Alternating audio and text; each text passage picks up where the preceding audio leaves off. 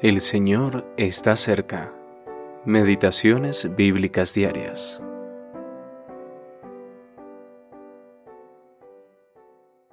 No os hagáis tesoros en la tierra, donde la polilla y el orín corrompen, y donde ladrones minan y hurtan, sino haceos tesoros en el cielo. Mateo capítulo 6, versículos 19 y 20. ¿Dónde está nuestro tesoro? Hace algún tiempo visitamos a algunos amigos que estaban en Estados Unidos por un contrato de trabajo de tres años. Sabiendo que no se establecerían allí, sino que volverían a su tierra natal en Sudamérica en la fecha señalada, ellos vivían de una manera muy particular.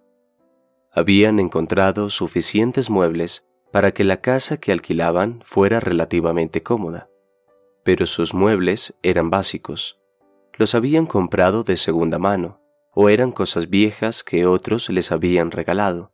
Incluso sentían que tenían más de lo que necesitaban.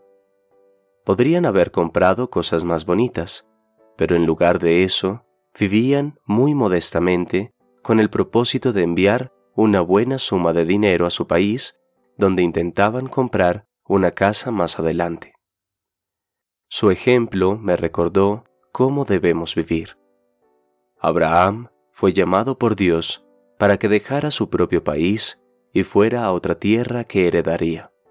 Sin embargo, vivió en esta nueva tierra como en tierra ajena, morando en tiendas, es decir, sin establecerse en aquella nueva tierra, porque esperaba una ciudad celestial, una que tiene fundamentos, cuyo arquitecto y constructor es Dios. Hebreos capítulo 11, versículos 9 y 10.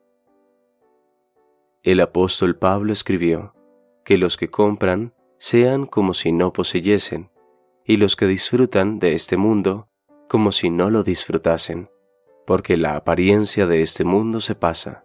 Primera de Corintios capítulo 7, versículos 30 y 31. Sí, Dios nos ha dado buenas cosas para que las disfrutemos, Primera de Timoteo capítulo 6, versículo 17. Sin embargo, también nos ha instruido a que no hagamos tesoros en la tierra, sino que hagamos tesoros en el cielo. En un día futuro, recibiremos la recompensa por lo que hicimos con lo que el Señor nos confió. Trabajemos con lo que tenemos, sea poco o sea mucho, para que aquel día podamos escucharlo decir, bien, buen siervo y fiel. Albert Locke